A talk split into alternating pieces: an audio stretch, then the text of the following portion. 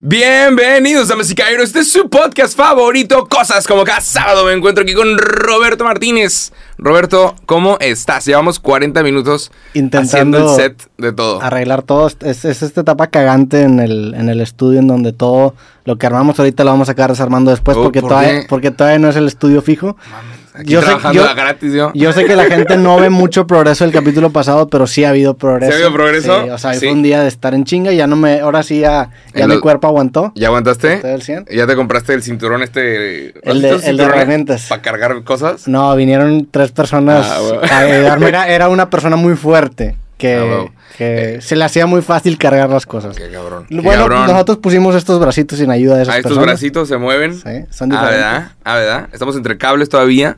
Sí. Entonces, si nos, nos podemos electrocutar, pero no pasa nada. Yo creo que la siguiente semana ya va a haber un progreso que se va a ver visible en esta toma. Chingón. Pero afuera, en, el otro, en el otro cuarto, viste un poquito de lo que, Ahí va. avanzamos. Me llegó un mueble roto. Vienen Esas- cosas- Esas cosas pasan, sé la vida, el fútbol. Te llegó un mueble roto. Sí. ¿Y qué era? ¿Una base para una tele? Era una base para una tele que me imagino que cuando lo estaban moviendo se les ha de haber caído porque la caja tenía un golpe y, ¿Y todo el mueble llegó hecho. ¿Y venía con seguro o no? No, pero, pero este le, le tiro un cumplido a la, a la mueblería que inmediatamente me resuelve el problema y ahí viene en camino el otro mueble. Ah, bueno. Gran servicio. ¿Quieres escuchar, ¿Quieres escuchar una cagazón que yo tuve alguna vez? A ver. Es una cagazón. X, X. Eh, hace mucho tiempo, hace como dos años, yo compré un escritorio. Escritorio grande. Y lo compré en una tienda de oficinas, ¿no? El escritorio me llegó mal. O sea, me mandaron uno usado.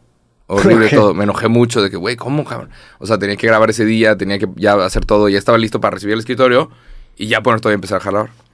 Entonces, ah, me sucedió como este Pedrito Sola. ¿Te acuerdas Pedrito Sola? Sí, sí, sí. Que confundió a McCormick con Hellmans, una cosa así. Sí, hace- digo, hace paréntesis, hace poco vi que el escorpión fue ya ventaneando y luego el, el Alex Montiel sacó un anecdotario de un pedo, pero bueno. Pero no, lo he visto, no lo he visto. Pero bueno, o sea, me llega el escritorio, me llega mal y yo dije, ya valió madres. O sea, me lo mandaron usado, qué horror. Y digo, raza, pues chingada. Ahora tengo que ir por las tuercas porque no me, no me dieron tuercas ni, ni tornillos. Eh, pinche Office Depot. Office Depot me, me busca y que por favor vamos a arreglar esto. Ah, muy, respetuosamente. Sí, por favor, vamos, a- vamos a Chile. arreglar esto. Ex- excelentes. Office Depot son los chingones. Vamos ojalá, a arreglar ojalá esto. nos patrocinaron, ojalá esto fuera de Office Depot para que hubiera salido gratis. Afortun- desafortunadamente lo pagan, pero bueno. Espérate, espérate. Y, y me dicen, por favor, mándanos la, el recibo. Y yo, aquí está, claro que sí. Yo sintiéndome. Y me dicen, Jacobo, eh, ahí dice Office Max. Sí te pasaste de lanza, güey. y fue de, oh shit, perdón.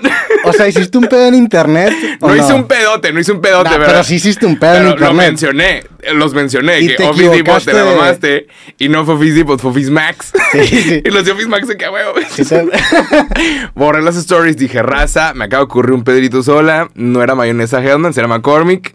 Entonces ya dije, Office Max, qué chingados. Y ya para cuando Office Max me contestó, yo ya estaba en, en Home Depot ya comprando las torquitas que faltaban. Entonces, estado usando un escritorio usado. Est- y lo compré nuevo y me lo tengo usado. Y ya, saludos a Office Depot. Esta es mi disculpa pública, es una estaría, empresa muy chida. estaría cabrón que te equivoques en esta historia y haya ¿Y sido qué? al revés. Y que Office Max hayan sido los buen pedo y la estás volviendo acá. Digo, no, no, no me sorprendería. No, ¿verdad? claro, no, y por eso es que. ay, por eso es que no se, no se menciona nada públicamente. Sí. Es una roda hace como varios años, pero es una pendejada. Es Sí. una pendejada, pero me da mucha risa. Pero hay, hay como Nadie un, herido. hay como un universo de tiendas de muebles, ¿no? Porque está Office Max ¿Sabías y tú luego que Office Depot. Max y Office Depot son cosas diferentes? Yo no sabía. Pues, ¿qué tienen de diferentes? Venden El mismo, nombre, ¿no? ajá. Ah, sí, uno es amarillo y uno es rojo. Sí. Pero, Pero- pero es, yo- historia, es historia de. ay, Yo, yo también me, me enteré que eran tiendas distintas cuando una vez cuando estaba en prepa o en carrera quedé de verme con alguien en un office. No me acuerdo si era Depot Max, o Max. y los dos llegamos a, distintos porque estaban pegados, estaban muy cerca en, en la avenida. Pero luego está, está Office Max y luego está Office Depot y luego está Home Depot, que también es un Depot. o sea, Depot. Hay demasiados, demasiadas tiendas parecidas, pero, Sí. pero pues bueno.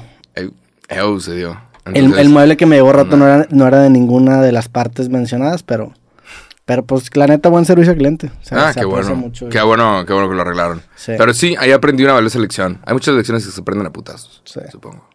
Pero bueno, eh, estoy diciendo que estamos llenos de cables y que hay riesgo de electrocutarnos, pero la neta, puede que no, porque no hay agua. Entonces, Sí, bueno, aquí no, tenemos no agua. nos vamos a electrocutar. Y Gracias a la gente que, que nos mandó, subimos una dirección en las stories de que por favor mándanos agua. Y Y hubo gente, agua. gente de San Luis que nos mandó botellitas de agua, entonces gracias. ¿Estás preocupado por el tema del agua? Sí. Sí. ¿Tú no? Sí, claro. Sí, porque es como, Porque es como el inicio de la pandemia. De que, espérate, ¿cuánto tiempo va a durar esto? Y, y esto es preocupante y mucha gente, he visto memes y gente de que, ¡ah, Monterrey! Y de que hay gente que sube fotos que se me me da risa, de que, ¿qué onda, Regio? ¿Tienes envidia? Y suben fotos de, que, de una botellita de agua y está bien, pero este pedo es preocupante. O sea, no es nada más Monterrey. O sea, no sé por qué los otros estados no alzan la voz. Es toda la zona. El noreste no tiene agua y se va a empezar a expandir y así funciona este pedo. Y yo creo que es creo que es el calentamiento global. O sea, realmente son de que los primeros pruebitas de lo que va a ser. Yo soy muy ignorante en este tema, realmente no sé a qué atribuirle el- la causa. Solamente sé por estadísticas que he visto que, que creo yo que la forma de combatir este desabasto se orienta mucho a, a qué puede hacer el ciudadano Sí. Y la gran mayoría del agua la consumen las grandes empresas y creo yo que ahí debería estar un poco... Y es un problema no solamente de- del agua aquí en, en- en Nuevo León, sino en general del calentamiento global y de la contaminación y de muchos otros temas Sí. que se les, se les vende a los ciudadanos esta retórica. Tú tienes la culpa cuando sí, definitivamente somos irresponsables en la manera en la que consumimos muchos recursos Pero, naturales. ejemplo, no, pero, pero creo yo que las empresas tienen un Claro. papel muchísimo más grande. pero por ejemplo, de las empresas que más consumen, ¿te da miedo mencionar marcas o no? Pues fíjate que vi, vi las, vi las, la lista, pero pues son las que todo el mundo conocemos, Sí. ¿no? Saludos. Saludos. A mí me da un entendimiento de que, por ejemplo, si, si toda tu casa se está quemando y en lugar de intentar apagar el incendio de toda la casa, solamente intentas apagar una plantita que está Claro. quemada. O sea, se, se me da ese tipo de... Eso tiene sentido. Porque creo yo que la, la proporción era de que las empresas gastaban 40 veces más que toda la ciudadanía toda la junta. ciudadanía. Un- un- era una proporción así tan, tan ¿Qué, descabellada. qué propones? ¿Qué pasa si pausamos la industria? ¿Qué pasa? O sea, ¿qué pasa si pausamos la industria por Es que tres meses? No, no, no se trataría, y otra vez hablando desde mi ignorancia, yo soy un ignorante en este tema, pero a ojo de buen cubero, Ajá. no tienes que pausarlo. A lo mejor redúcele un 10% a todas las industrias el abasto de agua que y haría vale. una diferencia mucho mayor que reducirle el 100% a los ciudadanos. Estás hablando, si, si estamos hablando de que, de que las empresas tienen 40% o consumen 40 veces, perdón, más agua que los ciudadanos, eso quiere decir que los ciudadanos consumen como el 2.5% del agua que se consumen Sí. en México. Entonces un 10% de disminuir a las Estamos- empresas va a generar un, un impacto No- mucho mayor. ¿Notas la similitud entre este, este como dilema y cuando empezó la pandemia? Que era de, a ver, güey, sí, nos tenemos que encerrar todos, pero no te puedes chingar la economía. Y, y sí, hay que hacer X o Y, pero entonces se intenta hacer un balance y al final todos pierden. Porque se chingó la economía y se yo creo, yo personas. creo que antes de comprometer el abasto de agua a los ciudadanos tienes que irte por las empresas, claro. Sí. O sea, este- aquí estás hablando de, de derechos humanos, o sea, higiene Sí, personal. sí, Hay gente que se está bañando con aguas y con cubetas. A mí afortunadamente, y creo que tú, como tú me comentabas, nos ha ido bastante bien en el sentido de que casi no nos han cortado el agua o no nos han cortado el agua. No, sí, Pero digo, pues no, no tardamos, ¿verdad? O sea, también... No nos tardamos mucho. Sí. No, aparte, no, no tardan. Ahorita a lo mejor estamos celebrando victoria, pero el, el sábado que, que salga el podcast vamos a estar oliendo a mierda. Sin Hay poder mucha gente, y es que esto es lo que está con un es- calor de 40 grados. Esto es lo que está volviendo loca la gente. Hay gente que está yendo al baño y no le puede bajar y está compartiendo el baño con varias personas. Y ese pedo, aparte de que puede traer enfermedades, porque el, el drenaje es, o sea, legal, el mejor invento de los humanos, el, el número uno, lo más Sí. importante. El drenaje fue lo que evitó que hubiera enfermedades y que hubiera madre y media y se necesita agua para que funcione el drenaje. Eso es lo que le está volviendo loca a la gente. Entonces la gente que está mentando madres y enojada, yo los entiendo. Pero- o sea, porque no poder bajar el puto baño, ¿te ha pasado? Claro, es no terrible. mames. Es Sí. terrible. Yo, yo tengo cubetas de agua en mi baño por si se llega a ir el agua para poder bajarle al baño y que no se quede ahí Sí, claro. la mierda literalmente Sí, sí, flotando. Entonces lo que yo digo es que primero, eso de, o sea, el cortarle el agua a los ciudadanos, para mi entender, debería ser el, el último recurso. Y más tomando en cuenta la proporción de agua que, se- que consume la ciudadanía. Me acuerdo que hace algunos años tuve una plática con, justo con Rosarín, que pues él tiene un, un pasado muy capitalista en el sentido de que trabajó en las grandes empresas y él me decía, y esto lo ha dicho públicamente, que creo, creo yo que fue el encargado de un proyecto de sustentabilidad de una marca muy grande de galletas. Y él propuso una innovación que redujo como el 0.1% de, de plástico que necesitabas para empacar las galletas. Y esa reducción en escala global tuvo un impacto muchísimo mayor a cualquier otra cosa que él pudiera proponerse hacer en su vida. O sea, lo que voy es que siento yo que estas reducciones se tienen que ir más a los que realmente consumen en gran escala. Y eso pasa no solamente con el agua, pasa con el calentamiento global, pasa con el tema de la contaminación, con el tema del plástico. Realmente es mucho más fácil venderte la narrativa de que tú tienes la culpa y, y inundarte en miedo, porque también te da estas acciones de que, bueno, ¿sabes qué? Si no uso popote, que la neta, si no, a ver, esos popotes es una pendejada usar un popote, te sientes bien y dices, bueno, estoy salvando al mundo, cuando no es cierto, güey, estás intentando apagar un, una chispita en un incendio. Pero, por ejemplo, ponle tú estas empresas, que sí, las, em- la empresa es la que tiene que decidir y actuar en, o sea, en pro de todo, porque ellos son los que deciden. La empresa es la que recorta el popote. Y la gente aún así se enoja. Esta, esta madre que me dieron hoy no tiene popote. Y así empezaron a dar y hay ¿Por gente qué? que ¿Por todavía... qué? pide- Porque la mía sí tiene popote. O sea, Porque, porque yo me estaba tú- echando... tú me- ¿Sabes qué? Vamos a hacer que Roberto No. se chingue el mundo y yo no. O Cero, sea, te, cero, sien- te cero, sientes cero, cero. moralmente superior a mí por no tener popote. Cero, güey, cero. Vaya, No sé por qué, mal, no sé soy por un hijo qué. de la chingada. No sé por qué me lo dieron así. soy un hijo de la chingada. ¿Sabes que ahorita voy a perforar una tortuga con el popote nada más para... Pero pues son las empresas las que lo están recordando. Hay gente que de repente se queja de que, ay, nos quitaron las bolsas de plástico. Pues sí, las, las empresas ya son las que quitaron las bolsas de plástico. Y ponle tú, es que hay gente que dice, es que un popote no hace la diferencia, es que una bolsa de plástico no, pero pues somos 130 millones de mexicanos. ¿Y cuántos te gustan que usen popotes por día? ¿30 millones? ¿Cuánto es a la semana eso? Por eso, su- suena mucho... ¿Como pero- 200 millones de popotes? Está mal la matemática, que les valga. Bueno, inserte la Pero matemática. 200 millones de popotes a la semana, ¿qué es eso? ¿800 millones de popotes al mes? A lo que voy es que en el mejor de los casos, si reduces todo el agua que consumen los ciudadanos, en este caso el agua, vas a reducir un, un 2.5%. Si reduces 10%, o sea, si te vas más, el problema es que el, el- el gobierno y las empresas están muy de la mano. Y también entiendo que mientras la ley no te obliga a hacer nada, pues tú como empresa vas a perseguir la utilidad. Entonces, este balance en donde... Pues me, me tocó también ver hace poquito un podcast de, de, de Adrián Marcelo con Aldo Farías, que saludos a los dos. Con el Bandido Vámonos, Diamante, saludos a los tres, que son unos tipazos. Ah, huevo. Y, y subieron como que un clip en donde el Aldo Farías decía, no, sabes que yo voy a tener mi pinche alberca puesta, ¿cómo, güey? Y sacaba este tipo de datos. ¿Y cómo no te vas a enojar? O sea, ¿cómo, Sí. cómo estás teniendo mucha gente viviendo en condiciones subhumanas que ni siquiera le puedes bajar al baño? Cuando el sí. porcentaje del agua que consume la ciudadanía es, es así de baja. Y, y eso aplica en muchísimos problemas globales. Ujú. Pero bueno, soy muy ignorante en este tema, No, pero, no, no, pero a mi un- entendimiento sí da coraje. Y, y comparto el bastante- coraje de Aldo Farías en ese en Es ese un clip. comentario bastante válido. Hace poquito hablé con un compa que es ingeniero. Le dije, oye, pues estábamos hablando en qué andábamos. Cuando sí. te refieres a mí como compa, ¿es, es ingeniero también? Pues soy ingeniero. Sí, claro. Te vale, ¿eh? Porque Está hablando con el ingeniero Roberto Ya. Martínez. El, el- mi compa aquí, el ingeniero. O sea, Sí. cu- cuando sales del podcast y te preguntan, ¿dónde estás? No, está grabando un podcast con, el ingeniero. Ah, claro, güey. ¿Cómo crees? ¿Cómo crees? Pero estaba hablando con un compa que, que es ingeniero y está en, pues, en estas industrias. Y al rato me dijo, sí, ahorita traigo un proyecto con eh, una, una empresa. Y yo dije, espérate, güey, ¿esos no son los que están gastándose el agua? ¿Esos no son unos datos que usan un chingo de agua ahorita? Porque vi una lista de, de empresas. Y me dice, sí, y les vale verga. O sea, que, güey, se te muere un empleado, lo tapan, sálganse todos, se lo llevan continúen. Un millón de pesos a la familia afectada y les vale madres. Y yo de, sí, ¿verdad? A huevo. O sea, es gente que les vale verga. Sí. Todas estas empresas realmente, todas las cementeras, que son los que traen la contaminación a lo pendejo y por eso no podemos respirar. Y sepa la madre si estamos viviendo menos por estar respirando mierda y media aquí.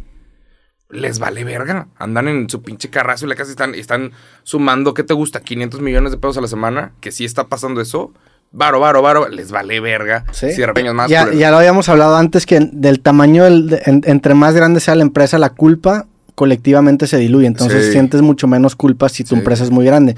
Por eso creo yo que tiene que ser una, pres- una presión en tema gubernamental, una regulación gubernamental la que impida que se gaste cierta cantidad de agua. Porque tú como empresa, si tú eres el encargado de una empresa, tú estás persiguiendo el bienestar de la empresa y la utilidad de la empresa. Entonces tú tienes también que una responsabilidad de perseguir lo que más ingreso te va a generar.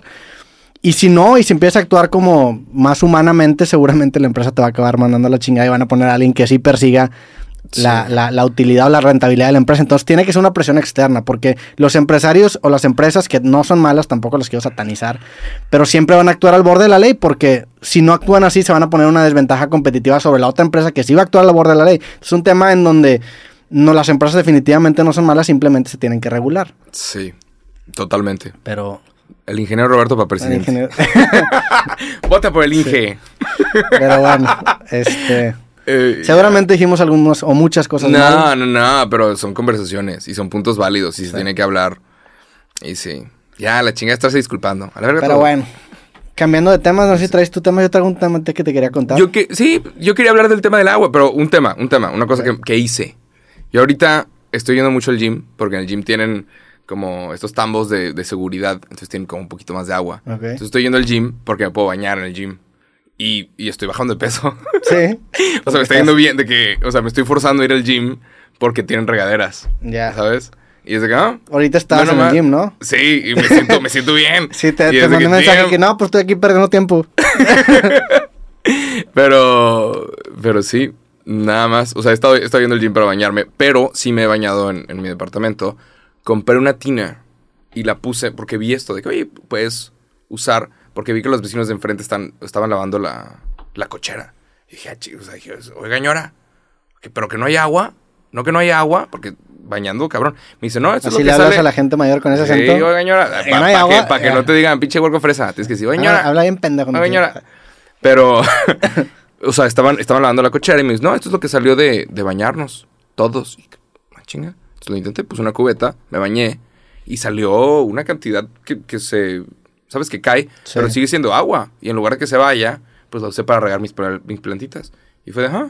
O sea, ahorré, y no- y ahorré no- agua. Y no, sí, yo también tengo dos cubetas en mi regadera Pero- y es el agua que acaba O sea, sobrando. lo me baño, cae en esta cubeta y esto igual hay un chingo de gente que ya lo está haciendo hace un vergo. Según yo vas a, matar ma- vas a matar a tus plantas de que con, con el jabón que te pones. Ahorita te cuento. Ya. Yo, lo uso para jalarle al baño, o sea, es mi reserva para jalarle al baño. Tiene sentido. Sí.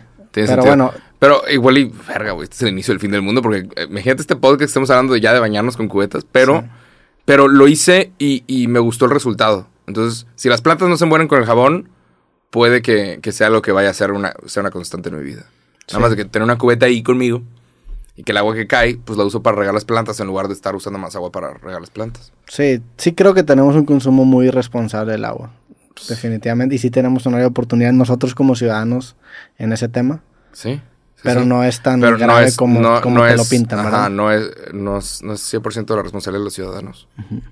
Pero nada, me bañé con una cubeta. Y te, y te sentiste bien, te sentiste bonito. Se sintió bien ahorrar agua. Es el aun y cuando no, aun y ese- cuando no. ese- ese- pero es el gran pedo de, de estas narrativas, que te dan estas acciones que te hacen sentir bonito y dices, ay, mira, la siguiente vez que no traiga un vaso de plástico y que lo traiga en un vaso de Sí. vidrio, aunque realmente si lo traes, pues lo vamos a tirar del plástico al vidrio, pero para que en la cámara salga vidrio, yo voy a decir, ay, mira, me sentí bonito porque no voy a Sí. traer plástico, pero son puras puñetas mentales, Sí, o sea, sí, sí. son pero, placebos. Pero, aún así, ponle tú que si- si, no eres, si te vale madres el medio ambiente la chingada, No voy a dejar, vale madre el medio voy a dejar, no, pero voy a dejar la pinche, el agua abierta por 20 minutos.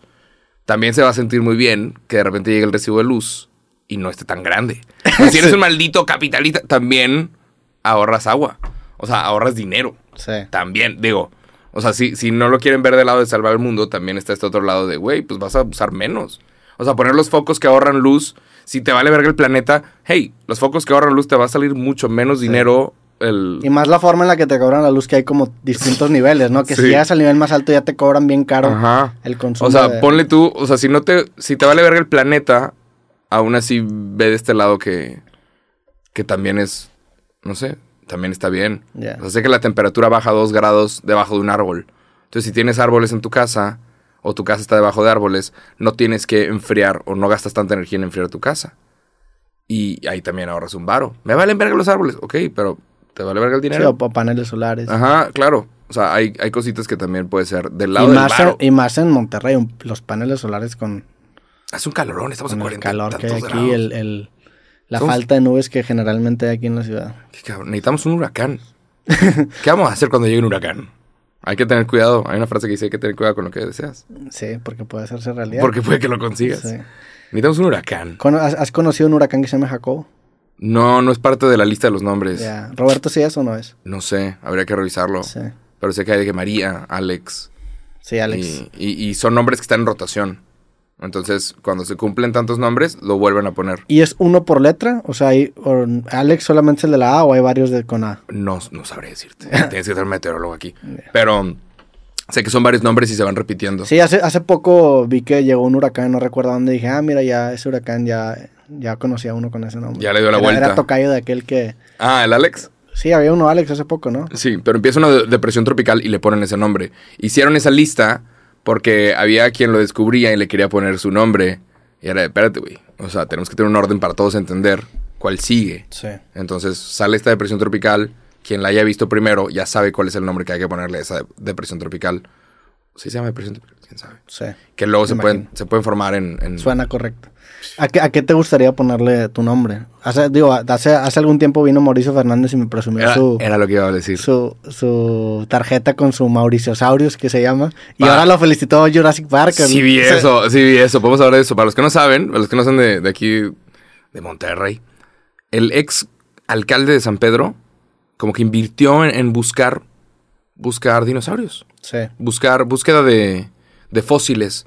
Y aparentemente hace 60 millones de años Monterrey, Nuevo León estaba debajo del agua. Entonces aquí no hay dinosaurios con patitas, aquí hay dinosaurios con aletas. Y encontraron uno nuevo.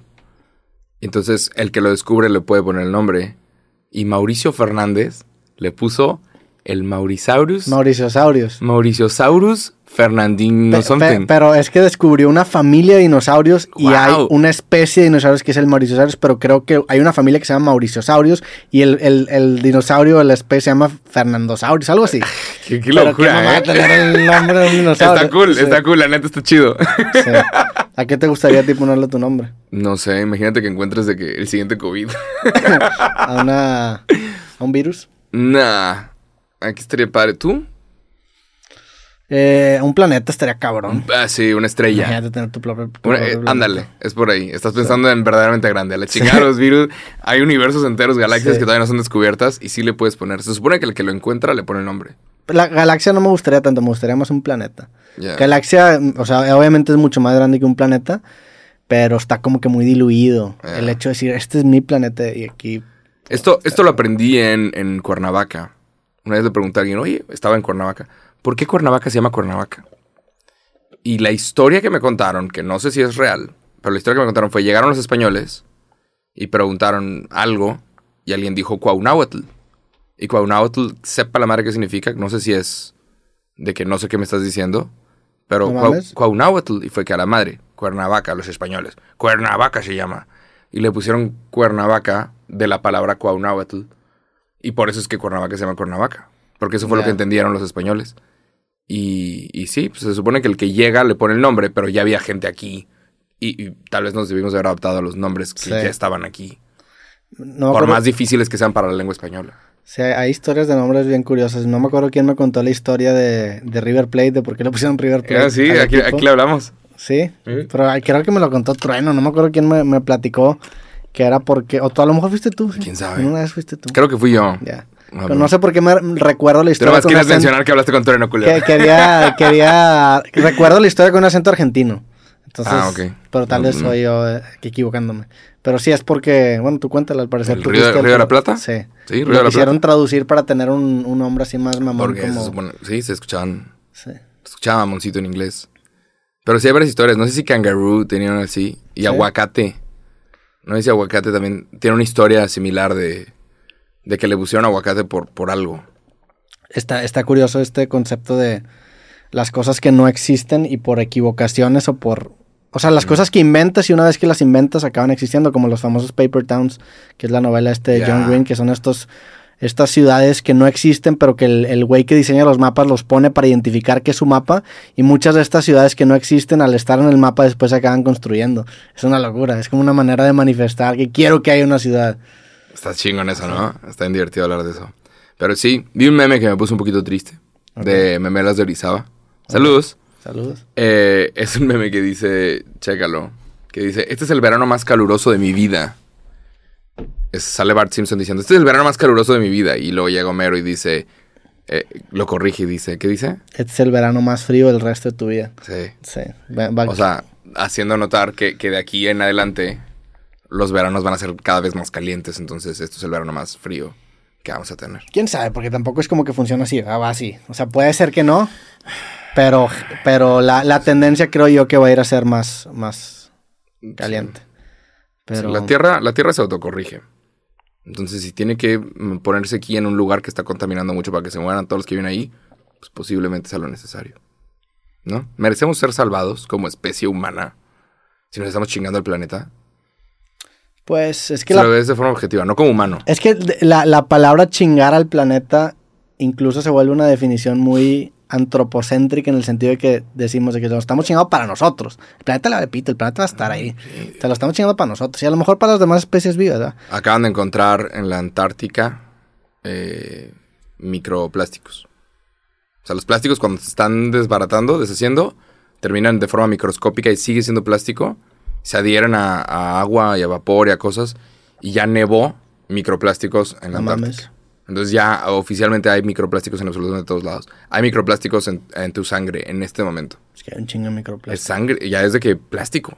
Sí. O sea, plástico que alguien alguna vez tomó una botella, alguien hizo alguna vez una pendejada con ese plástico y ahorita está dentro de nosotros. ¿Y cómo llegó? ¿Por cosas que tomamos o por...? No, se va deshaciendo el plástico y Está en el aire termina y- en el mar o en el aire o lo que sea, ajá. Lo inhalamos o... Y, ajá, y son partículas, pero es plástico, sigue siendo algo sólido. Y todavía no sabemos cuál va a ser el efecto de eso en nuestro cuerpo. Sí, sí, sí hay un chingo de plástico. Pero bueno, Entonces, supongo que entonces no hay una esa es la, es la definición de nos estamos chingando el planeta. Ese es el, oye, espérate.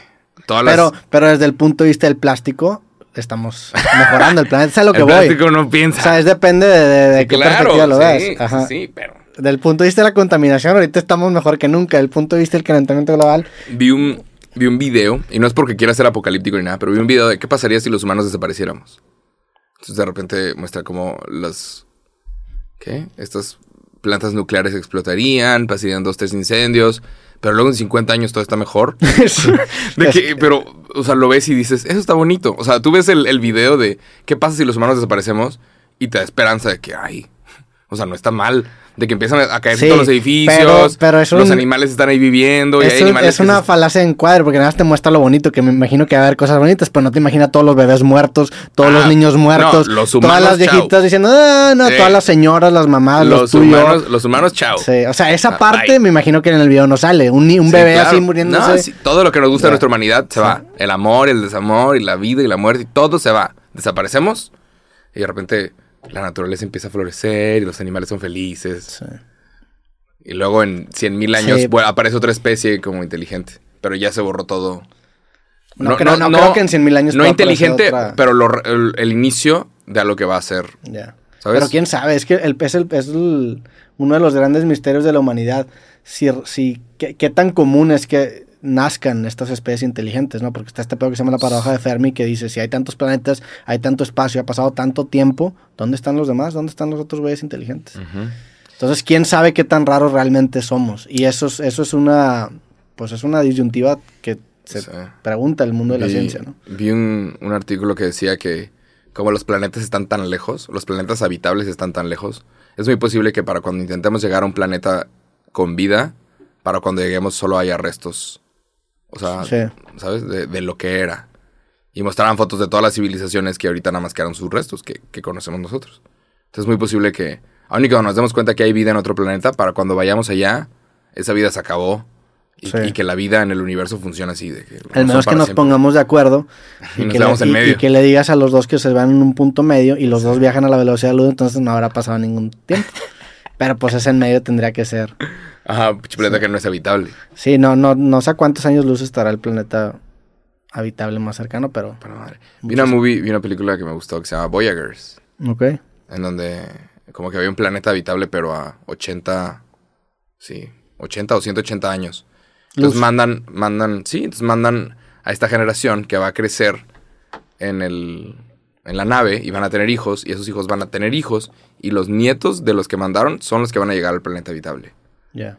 Y, y es un o sea, te hablan de la naturaleza de los humanos y cómo todos se vuelven locos y, Sí. y al final les vale madre. Si saben que se van a morir, les vale madre y empiezan a hacer chingaderas. ¿Tú te, te animarías a, a una expedición espacial a un planeta nuevo? O sea, te, te, ¿se te una causa noble para morir? El ser el primer humano en llegar a un planeta o morir en el intento. O sea, porque hay muchísimo riesgo. Hay, mi- muchas personas que jalan, güey. Claro. Sí, hay mucha gente que va a jalar. Pues cuando hicieron el concurso en Estados Unidos para la, la Krista, no sé cómo se llamaba la maestra, había una, hicieron un concurso, o sea, había tanta Sí. gente interesada en...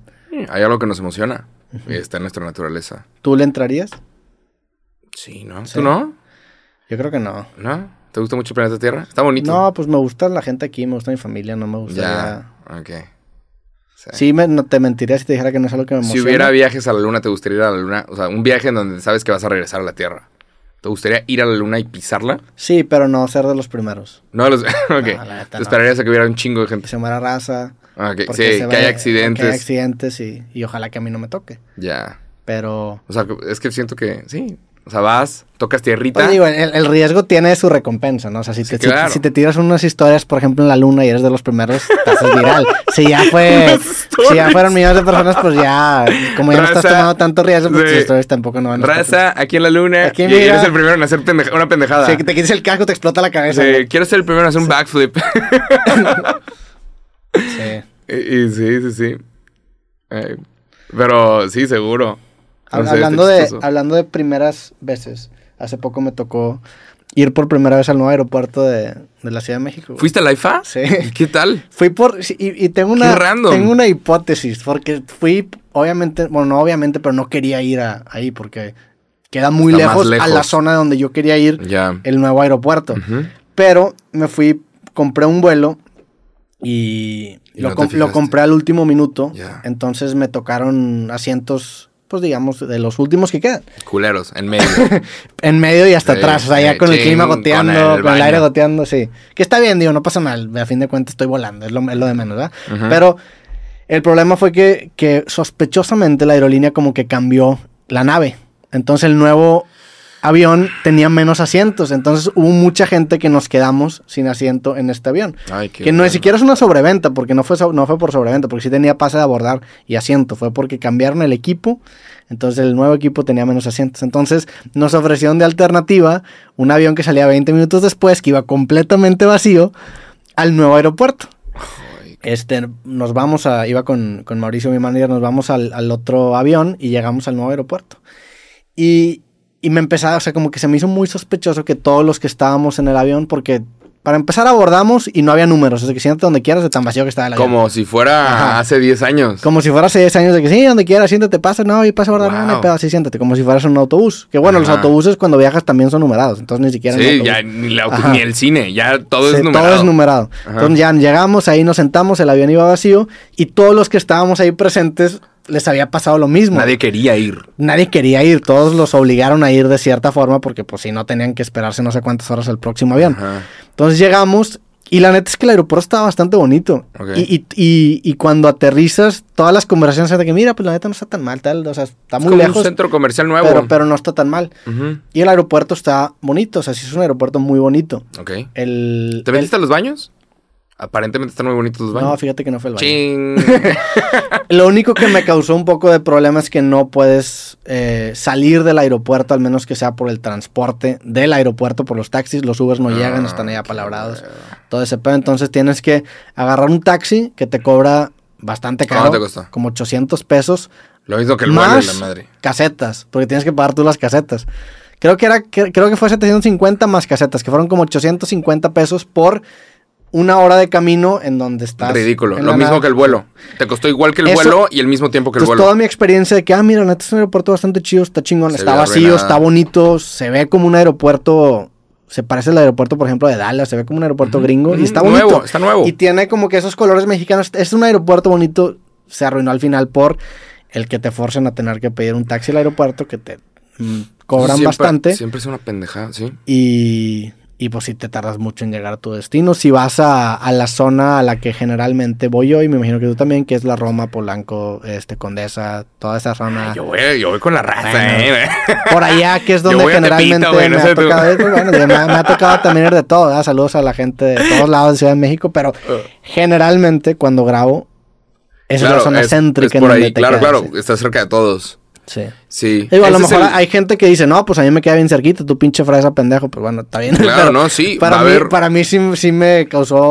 O sea, sí Es me tardé como una hora y media en llegar a. Y, y a mi 800 destino. pesos y una hora, cuando de repente ponle tú que el avión hacia el otro aeropuerto te sale 200 pesos más, 300 pesos más. Sí, me salió mucho en- más caro el, el- Bueno, no mucho más caro, pero similarmente Sí. el, el taxi del, del aeropuerto que todo el avión de ida. de- Es un tema, es un tema en donde, en donde hay argumentos a favor y en contra del aeropuerto y los dos están en lo correcto. O sea, sí, Sí. sí era necesario otro aeropuerto, pero al mismo tiempo no está solucionando el problema de el tráfico aéreo. No lo está solucionando y no se va a solucionar. Ahora, y- Entonces, hablando desde mi ignorancia otra vez, pero yo tenía una muy mala imagen del aeropuerto que estaba de la verga. Y a mí me tocó una muy buena experiencia, un aeropuerto muy bonito. La gente sí está muy bonito. No sé si hubiera estado mejor el otro. El otro, la gente se veía más fresa, se veía más chido. El, el otro sí. Y, y siempre que sales del aeropuerto antiguo de Ciudad de México, ves ahí el. Es que lo han, la estado, lo han silueta. estado quitando, Sí, ¿eh? ves la Es un silueta de lo que pudo haber sido. Sí, y, como que te duele todavía más. ah. Era un aeropuerto digno de, de la capital del país.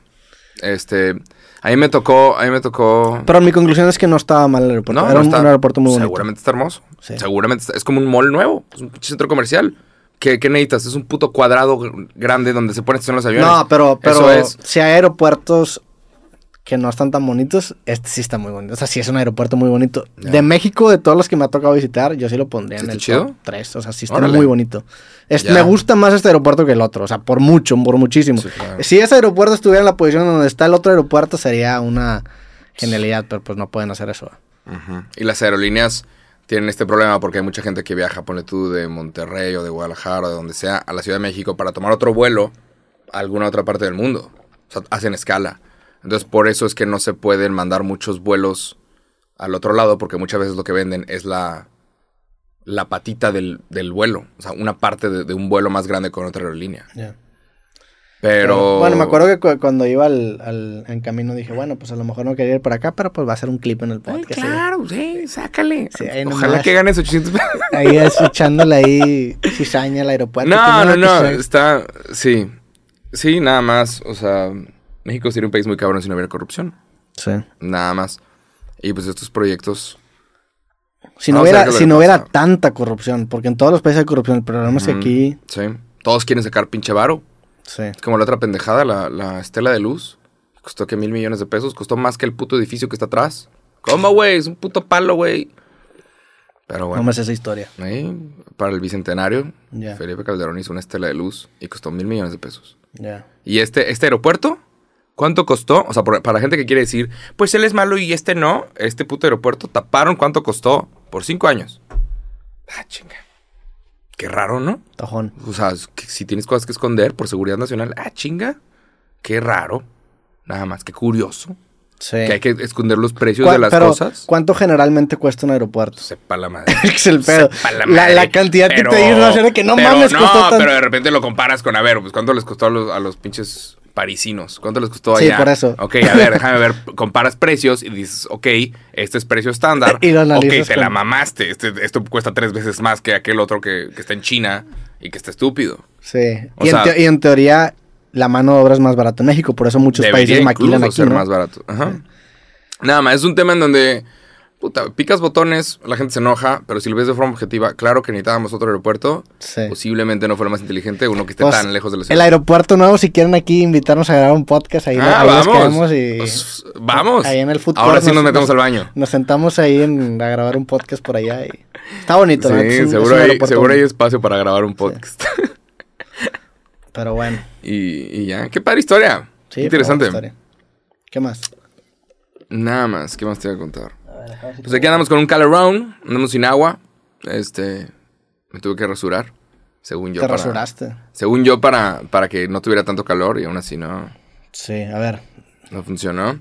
Acaba de salir el... Vamos a hablar de esto, A ver. rapidísimo, rapidísimo. En este momento que estamos grabando, jueves 9 de julio, esto es el sábado, acaba de salir 9 de junio.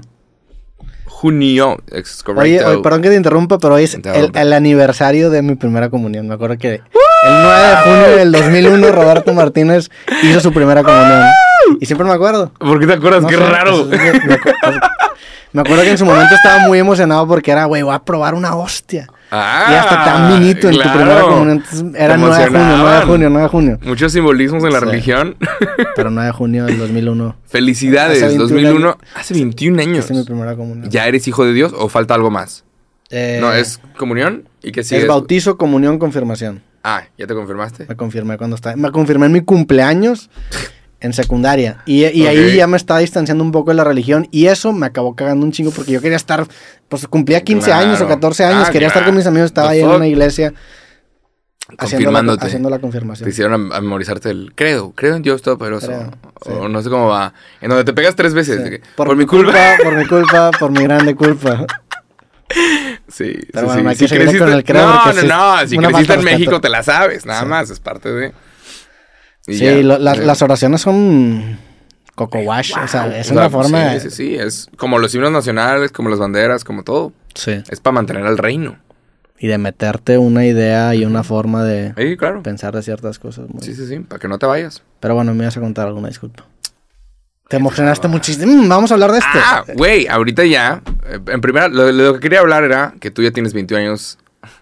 ¿Cómo se llama? Como, bueno, es que te- tengo, tengo más de 10 años sin comulgar, entonces. Bueno, tú ya, tienes, tú ya tienes 10 años de, de haber. ¿Qué? 21 años de haber probado el cuerpo de Cristo. Sí. Y eso es lo que estamos celebrando el día de hoy. De eso se va a tratar el podcast. Es el título, aunque cuando hablamos de esto por un minuto. Se llama el cuerpo de Cristo el título, vale, güey. Roberto y Dios. Amigos o enemigos. Este. Acaba de salir el lineup de el Corona Capital. Mm, Y se ve cool. Viene My Chemical Romance. Y si es que cierras a hacer un podcast con Jared Way, eh, te quiero decir que, que invítame. Te, No te invito mames, aquí. Lo, lo amo el cabrón. No sé si venga a Monterrey, seguramente van a aprovechar para darse. la Deberían por- de ser Guadalajara y Monterrey también, esos cabrones. Seguramente van a ir a Ciudad de México. No a- mames, cómo se va a llenar. ¿Es, es en Guadalajara el, el Corona o el, en No, Ciudad de México? en Ciudad de México. El de Ciudad de México. Ciudad de México viene Miley Cyrus. Ya. Eso también la puede cerrar. Te La chava de Call Her Daddy la cerró. Y hay un podcast con, con Miley. Yeah, that's cool. Estaría bueno con Arctic Monkeys, Paramore. Nada más. Sí, pero bueno. A, a lo que voy con todo esto es. Tú hiciste un comercial para Corona. Sí, Corona, gran marca. Qué bonita. Qué unos bonito nombre. tickets, güey. Unos 20 tickets. 20 tickets. No. Pero, sabores Corona. ¿Has ido al Corona Capital? Sí, Está muy chido. La está muy grande. Hay mucha gente. Es, Sí. es mucha gente. Creo que lo sobrevenden. ¿Tú Nada crees? más. Sí. Nah. Ya valió eso de, de pedirles tickets. Sí, yo no creo Pero- que las opiniones de Jacobo van no representan claro, las opiniones no. de Roberto Martínez. Pero sí hay mucha gente. Es mucha audiencia. Y. eh, pues también, nada más hay que tener cuidado. Pero está divertido. Entonces, entonces era, era mencionar que viene My Chemical Romance. tirar Wow, nada que- más, no, nada que más. tienes ganas de ir al Corona Te voy a decir Capital. Capital. Se llena, se estás, aperra. estás libre esa fecha, ya checaste Ey, el calendario. Qué pedo, qué pedo, qué pedo, qué pedo. Pero si se aperra. ¿Cuándo pero- es el Corona Capital? Ah, noviembre. Noviembre. Ya. Está de falta. Falta un ratote. Y va a ser medio que frito. A ver si Pero- seguimos vivos en noviembre. Wow, My Chemical Romance, man. Sí. Esperemos, a ver si. A ver si ya vuelve el agua. Porque me preocupa, ¿eh? Estamos empezando con este problema del agua. Y es muy posible que sea como la pandemia de que. ahorita es, se soluciona, ahorita ¿Cuál se es la solución al problema? Yo, yo, que, Tiene que, tiene- llueva. Tiene que llover cabrón y tenemos que poder administrarla correctamente. Tiene que llover cabrón, se tiene que llenar. Que yo no entiendo por qué no están haciendo hoyos estúpidos en. O sea, creo que sí están haciendo, creo que están quitando material de la presa de la boca. Ya. Pero. Quítalo, güey. Para que cuando llueva, la próxima vez que se llene, se llene Se duro. llene. Hazmela más súper. Pero ¿cuándo va a ser la próxima vez que llueve mucho? Que llueva mucho. Puede ser en dos años.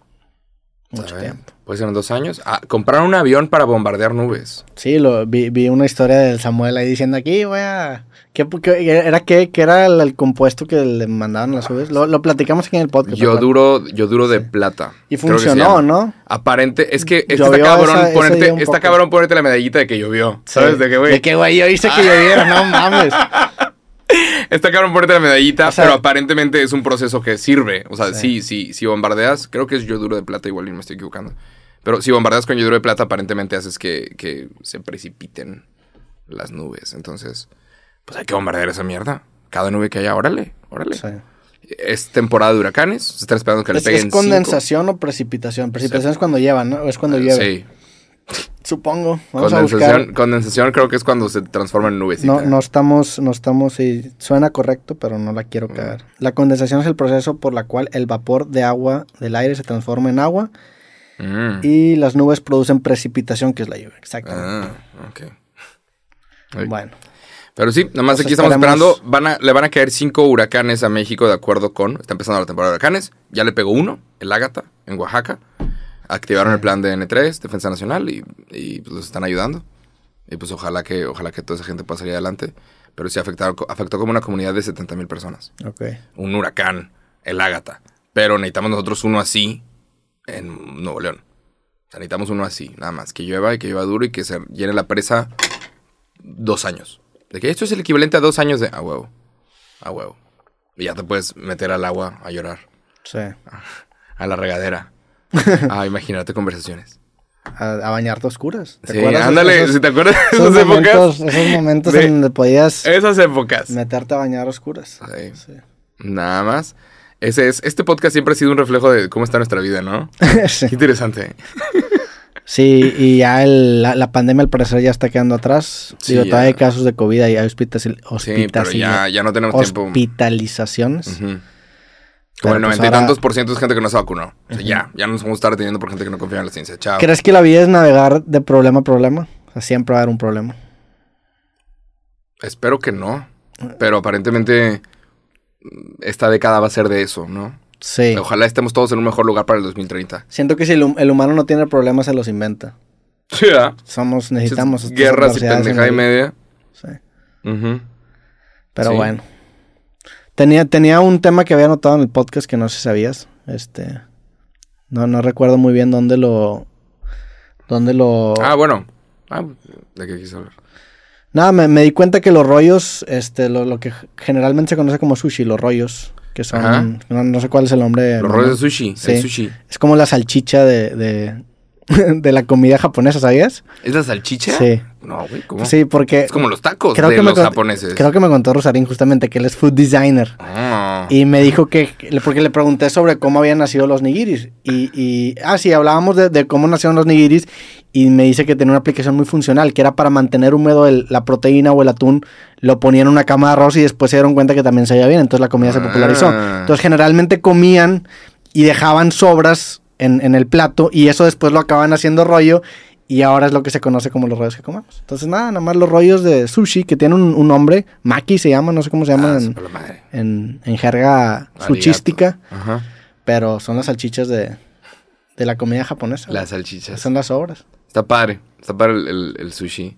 Una vez, una vez, no sé si ya te conté esto, pero un compa japonés vino a Monterrey y le dije, quiero que pruebes el sushi de aquí, porque yo probé el sushi de Japón. Y a mí no me gustó. Sí. No me gustó. Está muy crudo. ¿Pero el rollo o, o comiste El rollo, nigiri? el rollo con esas madres y probé el Mm. pinche wasabi y, y wow, nada más, no me gustó. A mí el, el- Fue una sorpresa. El wasabi tampoco no soy muy fan. Le he agarrado un poco más de gusto últimamente, pero... Pero bueno, eh, le mostré, le mostré a, a mi compa japonés, oye, quiero que veas el sushi que tenemos en México, creo que está muy rico. Le ponemos pepino y atún y madre mía, que cero que ver. ¿sabes? Es una fusión. Está en una carne de trompo. sí, sí. Piña arriba Sí. como si fuera. sí.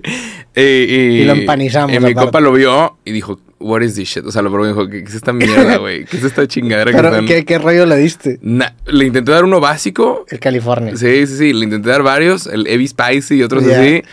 Y, y, y todos estábamos de, ah, están muy ricos. Y el vato era de que, ¿Qué es ¿qué esta es esta mierda? mierda? Te la mamaste, güey. Pero le gustó el, el yakimeshi, que también es una madre que tenemos aquí. Es un arroz como con cosas. Es le un gustó arroz esa idea. con- sí. con- Pero, pero no le gustó el, el sushi. Entonces, nada más para que todos lo tengamos bien en cuenta, el sushi mexicano que nosotros probamos es una fusión. No es comida japonesa. Sí, pues el hecho de que sea el rollo, que el rollo se llame California. Sí, claro. Te definitivamente no es de, de dónde Tokio. viene, ¿verdad? sí, claro. Ajá. Pero sí. Este, me gusta mucho, a mí me gusta mucho la comida japonesa tropicalizada aquí a... Está rico. La fusión con comida mexicana siempre está muy buena para nosotros. Pero los nigiris me gustan también muchísimo. eh. Últimamente me he hecho muy fan de, de los nigiris. Órale. Sí, pero bueno. ¿De Es- qué hablamos? Es que sigues sacando tu celular. Pues es que aquí traigo temas, güey. Ah, ok. O sea, busco... El emo va a volver. ¿Tú eras emo o eras más de que... Creo que a ti te gustaba más de que Blink-182, ¿no? No, sí tuve mi etapa emo, la neta. ¿Emo? En prepa. Estaba chido. ¿Sentías que nadie te comprendía? Sí, un poco. Creo que todos los que hacen videos en internet, de cierta forma... Creo que Han todos, sentido de que- todos sienten en algún punto Sí, ¿no? su vida que nadie los comprende. De que, güey, esta es mi vida y nadie me entiende. Sí, mira, pues te, te- te puedo platicar los temas que tenía anotadas bajo la etiqueta podcast y si A quieres ver. desarrollar uno. A ver, te- a ver, a ver. Mira, había puesto uno sobre que soy muy malo recibiendo cumplidos. Hace poco me di cuenta que siempre que me dan un cumplido como que evito el tema. No sé si tú eras bueno recibiendo cumplidos. No, pues se dice gracias. Sí. Y así es como eres bueno recibiendo. Pero ¿no te ha pasado que, que alguien canta? ¿No te ha pasado que canten las mañanitas? Sí, no, es sabes ni qué hacer con tus manos. Sí, Y todo estas son. Y tú. no sabes qué hacer con tus putas manos. las pones en Sí. tu- y dices gracias. Hace, desde hace poquito he estado haciendo. No, no sé por qué me salió un video de, de Peña Nieto. Ok. Y el vato decía gracias así. O sea, para los que están escuchando, la mano, eh, as- viéndote a ti, tu mano, la cierras y la haces así. Entonces, gracias. O sea, el vato decía esto, que gracias, Sí. gracias. O sea, y, y- y no sé, como que, no sé por qué se me quedó. Y ahorita cuando alguien dice algo de que no, pero pues, muchas gracias. Y le hago así, pero Sí. por payaso, como por, porque se me, dio risa que, Yo- que Peña Nieto lo decía. y, y ahora es lo que voy a estar haciendo, supongo, de que gracias. Yo últimamente adopté la moda que se la copié también a Adrián Marcelo, que cuando lo reconocen de que en la calle, eh, algo así, o le dicen algo bueno, le dice que Dios te bendiga, hermano. Entonces ahora siempre le digo Ah, que Dios huevo, te bendiga, hermano. güey. Y es una buena frase, o sea, es, Sí, una, es claro, una es- gran es frase buena que decirle a, a alguien y nunca es mal recibida. Entonces, generalmente ahora si alguien me dice algo, digo que Dios te bendiga, Que hermano. Dios te bendiga. Sí. ¿De qué pichato me cerraste? Direccional. Que Dios te Que bendiga, Dios te hermano. bendiga, hermano. si alguien te la raya mientras manejas, ¿se la devuelves o no? No, No. no, no, no. No sé. Como que continúo porque me da miedo que me graben. Ya. bueno, pero en un carro está muy difícil, ¿no? Sí, claro, digo, yo también, también soy muy cuidadoso manejando. O sea, Sí. intento no, ¿sabes? Pongo mi direccional, me fijo, no le quiero cerrar a nadie. Cuando estoy manejando estoy en una misión. Voy de punto A a punto B. No estoy intentando que sea incómodo para absolutamente nadie. Digo, pero inevitablemente te puede pasar que te topas un güey que trae un chingo de prisa y a lo Claro. mejor tú estás en su camino. Me ha pasado, y esto pasa en chinga, o sea, esto pasa en todos lados siempre. Cuando alguien te menta la madre porque tú la cagaste, en lugar de tú regresar la mentada de madre, porque es la forma natural también, ¿sabes? Estás manejando, la cagaste, le cerraste a alguien, y ahora se pone al lado de ti, te dice, chica tu madre, es un pendejo. La gente espera que tú contestes, pues chica tu madre tú también, güey, vete a ver, tu madre, ¿sabes? Sí. Me pasó más de una vez que yo le cerré a alguien, se me cae viendo, qué chingados, y yo hago esto, una disculpa, no me, no me fijé, digo, no pasa nada. Pero estás Ya. manejando, sueltas Claro, la manejada. no, no, no, estás de que disculpa, se, se detienen, no se detienen, te tienes un rojo, la persona se pone de ti, le quiere hacer de pedo, y, y es aceptar tu error. Entonces, a la persona que te está metiendo a la madre porque le cerraste, le dices una disculpa, no me fijé, la persona no espera esto, y como que se le lleva más tranquilo. Que tengas un buen día. Siento Entonces- yo que se puede malinterpretar a. No, Siento que no. si haces ademanes, puede ser que, ah, me lo estás trayendo. No, no, no, pues es una disculpa. Te- Le cierras a alguien. o sea, si tú sabes que cometiste el error, es una disculpa. También hay gente que cierra y dice, ya, ya, sí, ya sé. Sí, sí, me pasé de lanza, ups. sí, ni modo, güey, Sí. sí pasa mucho. Pero yo he aprendido que, que, ¿sabes? Que si cuando la cagas nada más pides perdón, la, la persona que te está atacando no lo espera. Sí. Bueno, ya. pero ahí es bajo la situación de que estás estacionado y la otra persona se queda. ¿Qué Sí, claro, sí, sí, sí. Es muy raro que Sí. suceda, pero me pasó como dos veces. Más, hey, fue mi error. Te pido una disculpa. Y le haces así. Es una disculpa. Disculpa. Porque se entiende. Sí. Perdóname. Y la gente no lo espera, es que aunque te den. está bien. Sí, yo, yo, yo tampoco regreso las mentadas de madre Porque- porque, porque me- no me gusta el, en general el conflicto en los carros. La, la gente en los carros es como la gente en redes sociales, ¿no? Sí. Porque hay muchos huevos, pero en la vida real, o sea, si estás caminando y alguien choca por accidente contigo, no le dices, ¿qué chingados, pendejo? No, es de que, perdón. Y el otro, no, no, perdón, fue mi culpa. No, ¿cómo crees? Fue- Que tengas un buen día, tú también. ¿Sabes? En, en vivo, Sí. chocas con alguien, pides una disculpa. Pero. ¿qué, qué crees que haga chinga. que, En el que en carro. los carros la gente explote? Porque Pues sí. sí, pasa y sí lo he Es notado. que- y yo incluso a veces me cierran y me enojo un chingo. Pero estás enojado, que- no te cerró. Sí, es que creo que es también porque pudiste haber chocado una de las cosas más preciadas de esa persona. O sea, todos nos la pelamos para conseguir un puto automóvil. Entonces, de que, güey, casi te estampas en mi propiedad, que me costó mucho dinero Pero incluso la gente que no tiene a lo mejor tanto valor por un carro, o un buen millonario, también pierde chompa. Yo ¿Tú creo. crees que no sí, tiene valor por su automóvil? O sea, no el mismo, ¿verdad? No, pero... eh, O sea, yo, yo es que también... entiendo lo que dices. Creo yo que va más por el tema de seguridad, de que no mames, si Sí. no hubiera frenado, me pude haber matado. Claro. Ahí sí lo entiendo. Sí, arriesgas tu vida cuando estás manejando, Sí. honestamente. Entonces, Pero también, digo, también va por ahí. En, todo, ¿verdad? Sí. Ahorita estamos arreglando nuestra vida, no sé, pues, está en construcción esto, puede caer ¿Qué es todo lo que sabes que yo no? Ahorita hay gente aquí trabajando y saltando, güey. ¿Es el chile? Ah, no. Pero, Pero sí, el carro tiene algo, o el, el coche tiene algo que, que hace que la gente explote, incluyéndome, y se me hace curioso. O sea, sí es un una, una labor de decir de que sabes que no, no te cagues nomás. Sí, claro. No, pues es manejar con cuidado. La direccional existe, está bien padre. Avisas. Mucha gente no usa la direccional. Sí. A, mí, a mí lo que me caga es muchas veces cuando pongo direccional, es de que, hey, voy a ir para la izquierda, hey, voy para la derecha, y la persona cierra. Sí. Y es de, a ver, güey, ¿cómo no? O te estaba avisando que iba a hacer eso, ¿por qué chingados me bloqueas, güey? ¿Qué chingados te va a costar, güey? Me voy a ir de aquí. Sí. O sea, a mí me caga esa raza de que, a ver, puso, pu- a esta persona puso direccional, le cierro, pero ni siquiera le doy espacio ni me voy para adelante. Sí. Es, Creo yo que se tiene que la- analizar caso por caso, porque si es un cabrón que va lentísimo y te manda nada, me carga chinga tu madre, o sea, deja pasar yo. Si es un güey que viene a una velocidad este, considerable y tú también, y, y le pisas más para que no pase, ahí sí te está todo. Sí, es caso por caso. Sí, Sí. es caso por caso. Pero bueno, estos también son problemas como el pasado. Sí. Pues nada, sí, sigue habiendo mucha gente manejando. Este. Sí, claro, no, va a haber, va a haber un ratote, pero pues, eventualmente, esperemos que sea pronto. Ahí vienen los carros que se manejan solos. Fíjate, en otro tema, este, ya que estamos aquí improvisando, pero también lo había notado aquí en mi lista de temas. A ver. ¿Sabes qué significa el, el emoji que es así, esta cosa? Hay, hay un emoji nuevo que es como así, ¿no? ¿Cómo es? Es, Ah, es, casi chiquito. ¿Así? es, mira. Esto te- es como un corazón coreano. Sí, es- sí, perdón, sí. Me- Yo no sabía qué chingado significaba eso, güey. Nada más de repente lo empecé a ver y fue qué chingado significa. Y ya me Ajá. explicaron que es un corazón coreano. Pero lo, lo popularizaron los de BTS. En que es una, algo de K-pop, ¿no? Es una banda de K-pop. Sí. Y, y hacerla así es como un corazón coreano. Y hubo gente que, que capitalizó en eso. Jimmy Fallon, John Cena. Dijeron, soy fan de BTS. Por hacerlo y, y así. juntaron un montón de fans. Entonces en más de una foto salen así. Y esto es un dame like. O sea, si el thumbnail de este click es algo así, salimos así, Sí, definitivamente. automáticamente va a ser likes. Ajá. O gente mentándonos la madre No. por intentar colgarnos del movimiento. Año, año haseo. año haseo es, hola, ¿cómo estás? ¿Y cuánto tiempo llevas sabiendo que esto es su corazón? ¿Siempre? Eh, Por, es por estar viendo cosas de cultura pop te enteras. Ya. ¿Pero hace Hubo- cuánto? ¿Hace cuánto? Porque yo me Ah, enteré hace, te cuatro, estoy diciendo hace dos semanas, ¿verdad? Ya. O sea, yo No. lo veía y no sabía qué significaba. BTS, BTS son bastante grandes, pero honestamente la empresa que los maneja, ellos deciden absolutamente todo por ellos. Y yo alguna vez lo dije y los fans de BTS se enojaron conmigo. Ya sabes cómo soy yo, ¿no? Me encanta meterme en escándalo. BTS es una banda muy grande de K-pop. Sí, muy grande. Y, y sí, los fans se enojaron conmigo. ¿Cómo se te ocurre decir? Ellos son muy buenos. Sí, seguramente son muy buenos. Pero ellos no escogen ni sus calcetines. Y no está mal. Pero, o sea, es entender qué es lo que estás viendo. ¿Sabes? Cuando yo veo a Justin Bieber, yo sé que alguien le escribió la canción. Y no pasa nada. Está divertido. Pero quieren creer que el, el- ¿sabes? Que el Sí. artista lo es todo y él lo hizo en su cochera y es un duro. Eh, o sea, son productos que están padres de ver. ¿Es, es una boy band BTS? Sí. ¿Coreana? Sí, sí, sí. ¿Sí? Pero son muy grandes, entonces tienes muchos, tienen muchos fans. Aquí en México también hay muchos fans de K-pop, ¿verdad? Demasiados. ¿Cómo se llaman? ¿Quién sabe cuál? No, no sé cuál es el nombre. Creo que los hemos mencionado. Los...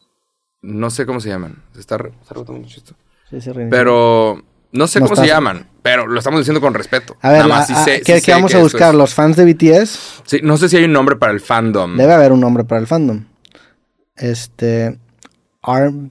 Se Army. conoce como el Army, al BTS fandom. Army, sí, güey. Y han hecho cosas buenas. A veces alguien, a veces sale algún tema que es como en donde están filtrando nudes de alguna celebridad, sale algún tema donde están diciendo cosas racistas y se mete el Army de BTS a llenar ese, ese hashtag de fotos de sus ídolos Para tumbar todo lo anterior y para tumbar todo lo...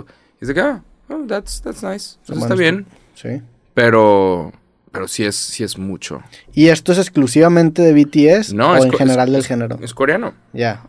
Años haseo. O sea, es como el plaqueo del BTS. ¿Qué es el plaqueo? El plaqueo es de que la, la raza que tiene sus señas aquí en, de que... O sea, hay raperos que tienen sus propias señas, ¿no? Que es de su barrio, que representan... Esto es BTS. O sea, esto no es- sé si es BTS, Ya. pero es un corazón, ¿lo ves? Sí, sí, sí, sí, veo, ya, entendí que es un Ajá. corazón. Pero... Otokeji Neni. Yo, yo primero cuando veía ese, ese emoji, yo creí que el corazón era que el puño parece un corazón real, porque sí parece un corazón real. Y luego ya me di cuenta que Ah, esto parece ¿quién un corazón. sabe? No, ¿Quién pero sabe? tiene más sentido que este sea un corazón, ¿verdad? Sí, y como que le hacen así y como que aparece un corazoncito aquí. Ya. Pero bueno, sí, BTS. BTS es bastante grande. Todo el K-pop es bastante duro. Bastante inteligente por parte de Corea estar como exportando cultura de, de Corea. Sí. Nosotros tenemos que exportar más cultura mexicana. Porque existe la cultura latina y a veces nos queremos poner las medallas de los latinos de que, ¡oh, Bad Bunny le fue muy bien! Sí, el vato es de Puerto Rico. ¡Oye, este güey le fue muy bien! Sí, es de Colombia. ¿Dónde están los mexas que están haciendo también la mismo tipo de música? Porque nos encanta consumir las otras partes del mundo. ¿Dónde están los reggaetoneros mexicanos? ¿Qué- Sí. ¿Por qué no tenemos reggaetoneros mexicanos? No, no me siento es- muy letrado. no está- pues digo, no, no. Deja de decir que no. eh, Pues- nomás soltemos cosas y ya. Pues digo, pregúntame algo que sí sé y te voy, por ejemplo, Que mi tía tampoco sé, o sea, yo no, Ay, pero no respeto Army, nada. no, no lo Suelta tu consumo. opinión y, que, y atropellas a quien tengas que atropellar. Pues no, porque la neta, como lo he dicho anteriormente, es una frase que no es mía, pero un hombre tiene que ser dueño de su silencio, se puede volver esclavo de sus palabras. Pues sí, pero en un podcast. Sí, pero se vale, se vale decir no sé, güey. Ok, Y claro, no, sí, que no, sí, ¿sabes sí. Yo- No, pero te digo, ¿por qué no hay reggaetoneros en México? Pues te avientas una opinión de no sé, creo que es por. Ya, no Pues pasa nada. porque el género no, surgió, no surgió aquí en, No somos- en, en México. No, no tenemos una cultura tan reggaetonera. Ya. En, en- Y como que el reggaetón en español mexicano, igual que como que no va, ¿no? ¿Hay, hay reggaetoneros mexicanos? Seguramente tiene que haber mucho reggaetón mexicano. O sea, hay, Pero hay- también hay productores como- de reggaetón como Cielito Mix que ha venido al podcast. Me Sí, acuerdo claro. que el- pero como el, como el sushi, que tenemos que es una fusión. Seguramente el reggaetón que tenemos en México también es una fusión con cosas muy nuestras.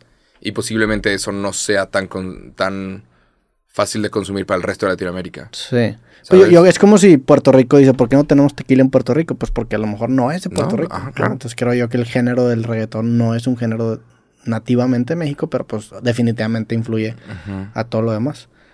Sí, porque estoy seguro que tenemos la maquinaria para también crear artistas internacionales. O sea, artistas que, que le den la vuelta al mundo y que sean enormes. es que el, el tema de flow en específico del reggaetón es algo que no se le da tanto al No tenemos artista. flow. Me acuerdo que lo, lo hablaba con, con Chuy de Rake, que, que me platicaba Ah. cuando se empezó a meter al tema de...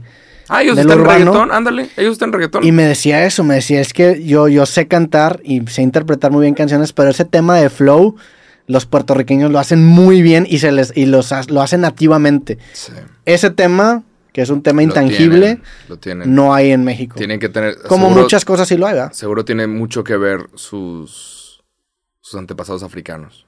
Sí. En, en, sí, en Colombia y en Puerto Rico hay, o sea, hay una historia de que trajeron africanos y se fueron mezclando y ahorita por eso los colombianos se ven como se ven, los boricuas por eso se ven como se ven y por eso nosotros nos vemos como nos vemos. Todos Sí. somos... Debe haber un- una explicación resultado. por esa índole, porque mucha de la música se genera por el contexto en el que nos estamos desarrollando. Hay un libro que se llama How Music Works que te, explica eso. Te explica de que, oye, ¿sabes qué? Pues ahorita el mumble rap funciona muy bien porque tenemos audífonos pasados de lanza. Ah, En, en- antes la Igual música no con bongos en África funcionaba muy bien porque está en un ambiente en donde ese sonido... O sea, tiene mucho que ver el contexto con la música que acabamos de escuchar. Mm. El ASMR, si no tuviéramos audífonos tan pasados de lanza, pues, o esos micrófonos que son como dos orejas, no existiría, güey. sí, claro. Sí, necesitamos eso. ¿Has visto eso- esos, esos micrófonos de dos padres. Están bien locos. Hay un video que era súper viral al principio de YouTube. Alguien consiguió esto y se llama como haircut.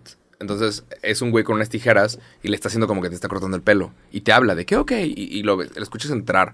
Te pones los audífonos, lo escuchas entrar al cuarto y está muy padre. Y sí, es, es como un ASMR, pero con, Sí. con los dos micrófonos y están cada uno en una oreja. Es una locura. Y lo escuchas caminar detrás de ti. Fíjate que me, me compré este, por Amazon y me llegó hoy un teclado mecánico. Se empezó a generar un mame en internet con estos teclados que suenan mucho cuando escribes y son como muy... Ah, Son mecánicos, ¿no? Tienes, tienes mucho, mucho, mucho feedback, mucha respuesta cuando le picas a una tecla porque se siente bien. Y, y las pantallas, mucho que acaba pasando con ellas es que no tienes ese, ese pues ese, en general el feedback de picarle un botón. ajá. Y la hora que lo tengo y lo empecé a usar, todavía no lo conectaba, no me lo probé y no mames, está cabrón. Se y aparte, padre. aparte hace un ruido al teclear que te relaja bien cabrón. Pero no, es, no será más, más esfuerzo. Y me la estoy Bueno, mamando. tal vez sí. No, pero- de que puta, no Me- es que te me- canses picando botones. Me empecé, pero- me empecé a clavar en eso y en teoría no porque tienen como, tienen resortes Mm, que le picas y tu dedo salta y se siente como si estuviera, o sea, se- es una diferencia bien cabrón. Yo por mucho tiempo no entendía por qué la gente lo hacía ya. y hace como una semana vi un video de un vato programando un, un juego de viborita, un, un snake, Ujú. en, en JavaScript y era un video mudo en donde el vato nada más salía tecleando con el teclado que me compré y dije, no mames, yo necesito eso y valió 100% la pena. Y, y- si no, lo vas a usar en un comercial, no te Y si no, hago un video que digo, Yo ¿sabes qué? Mi experiencia con teclado. Güey, pero se escucha cabrón. Ahora que estoy, que quiero, que Qué quiero, hipster. que Es quiero como- volver a como, empezar a escribir, este, el ruido te relaja un chingo y aparte te motiva. O sea, esas, esas pendejaditas que te motivan a, pues, en mi caso, escribir, valen completamente la pena. Y, y Está sí, muy hipster decir, güey, necesito un, un teclado mecánico. pues no necesito. No, nadie lo necesita, pero, Pero- está- es un buen detalle. Está cool. Y, y la neta, ahora que lo probé, digo que no me arrepiento nada de haberlo comprado. No solo, hay, hay mucha gente muy pesada en el medio que, que lo recomienda. El MKBHD, este, este tech Ajá. reviewer, tiene, un, tiene el mismo teclado que me compré yo, o tenía. Me acuerdo, me acuerdo de haberlo visto en, en, este, en algún video y, y está chido, güey. La neta. Y, y hace Lo sonidos que bien relajantes. Lo tengo que checar. Sí. Lo voy a checar. La siguiente vez que le caigas que ya va a estar montado ya la computadora. Ah, Hasta el huevo. teclado mecánico. ¿Cómo te ha ido remodelando? ¿Te gusta? Sí. ¿Es algo que- divertido o no? ¿Lo consideras divertido o no? Es una chinga estar Me- esperando me, los gusta, productos, Me pero- gusta esto, o sea, pero el grabar está de la chinga. O sea, el estar montando constantemente está ojete. Ya. Eh, pero sí, es- me gusta, es, es, es distinto. Es, un, pues, es muy manual. Generalmente mi trabajo es muy de con computadora. Y ahora aquí estoy moviendo cosas, armando cosas, o cuando menos ahí presenciando mientras alguien lo arma por mí o me ayuda. Eh, está cool. Pero es, es distinto. ¿A ti te gusta la remodelación? Sí, pero es, ¿sabes? De que bien leve y... ¿Cómo lo explico? Sí, tiene que ser como bien leve, bien en chinga. No quieres estar de que un mes remodelando. No quieres Sí. estar... Así que, a ver, tres días se arma. A ver, tal día... Es Y una esto, regla... es que esto más que remodelación fue realmente mudar el estudio para allá y fue un... Vi una regla para de gente que hace Airbnbs, que renta una casa y consigue... Y es un vato, un vato que, que habla de eso, se llama Airbnb Automated. Y dice, hay mucha gente que dice que su casa no es para Airbnb, porque el contrato de renta no dice que, se puede, que lo puedes rentar y hacerlo Airbnb. Y el vato dice, todos los contratos los puedes cambiar. Ese pedo lo puedes negociar. O sea, no existe tal cosa como, no se puede y ya porque yo dije, no, todo se puede negociar. Entonces le explicas, oye, mira, te voy a garantizar que te pago la renta por tres años permíteme sub, o sea, subarrendarlo, subrentarlo. Ya. Y entonces este dato dice que, que cuando quieres llenar una casa, tienes que programarlo todo para un solo día. De que, güey, el viernes va a llegar el de internet, va a llegar la luz, va a llegar tal, llegan tantos muebles, llegan tantas cosas, y no te debe de tomar mucho tiempo el proceso de remodelación. O sea, que Sí. todo lo puedes programar. O sea, es mucho trabajo antes de, pero para que suceda todo en un solo día. Igual y alguien se retrasa y viene el día siguiente, pero en un solo día, en lugar de estar esperando ocho horas a que venga el del internet, ese día que estás esperando ocho horas para el internet, ya estás esperando Sí. también el de los mesas y el de las cosas. El pedo es que, pues en teoría hasta el comunismo funciona, ¿verdad? O sea, claro. puedes agendar todo, pero también te acaba quedando mal, se acaban rompiendo los muebles, acaban pasando cosas que... Sí. Incluso, por ejemplo, en, en este estudio, primero te quería tener, por ejemplo, estos brazos montados con esta mesa para ver dónde vamos a poner la pantalla y para ver dónde ponemos las cámaras. Entonces es un proceso gradual.